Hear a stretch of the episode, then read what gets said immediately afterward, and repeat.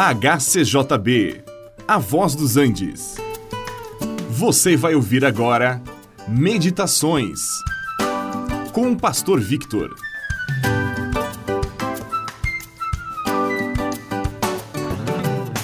Depois da morte de Estevão, levantou-se uma grande perseguição contra a igreja em Jerusalém.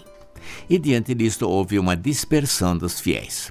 Muitos foram para outras cidades da Judéia, alguns até a província de Samaria, e também Filipe, que era um dos sete que haviam sido escolhidos para servir na distribuição dos alimentos, foi para a cidade de Samaria. Chegando ali, começou a anunciar Cristo às pessoas da cidade e muitos aceitaram a sua palavra.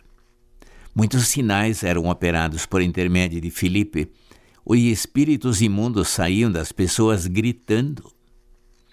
Depois, Pedro e João foram enviados para lá para orarem pelos que creram e que eles fossem cheios do Espírito Santo. Impunham-lhes as mãos, oravam pelos fiéis e estes recebiam o Espírito, como também havia acontecido em Jerusalém. Agora vamos pensar um pouco nestes acontecimentos. Mesmo diante de dificuldades, não devemos temer, pois assim como Deus estava com Filipe, ele também está conosco. Mesmo que perseguições ocorram, nós não estamos perdidos e nem estamos sozinhos. Deus está ao nosso lado e Ele fará novas coisas. As pessoas que creem no Senhor Jesus também recebem o dom do Espírito Santo. Nem sempre do mesmo modo mas sempre o recebem pela graça de Deus por meio da fé. Continuando agora com a história, um anjo do Senhor falou a Filipe para que ele fosse na direção do sul, no caminho de Jerusalém para Gaza. A estrada estava deserta e de repente aparece uma carruagem e ali estava um Senhor lendo as Escrituras.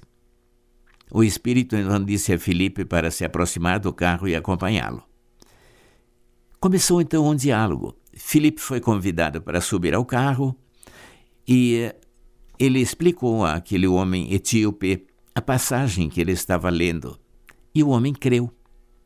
Mandou parar o carro num lugar onde havia água e ali ele foi batizado e depois seguiu seu caminho cheio de alegria.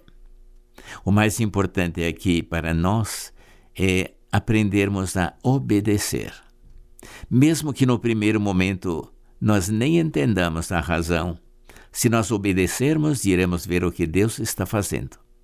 Às vezes, Deus nos chama para fazer algo e esse chamado pode ser por meios naturais como por meios sobrenaturais. O que precisamos é atender o chamado e realizar a obra que Deus tem para nós mesmo sem entender. Deus sempre trabalha nas duas pontas. Ele tanto trabalhou naquele que havia sido enviado, como aquele a quem ele foi enviado. Deus estava operando no coração do etíope e no coração de Filipe, e o resultado foi salvação.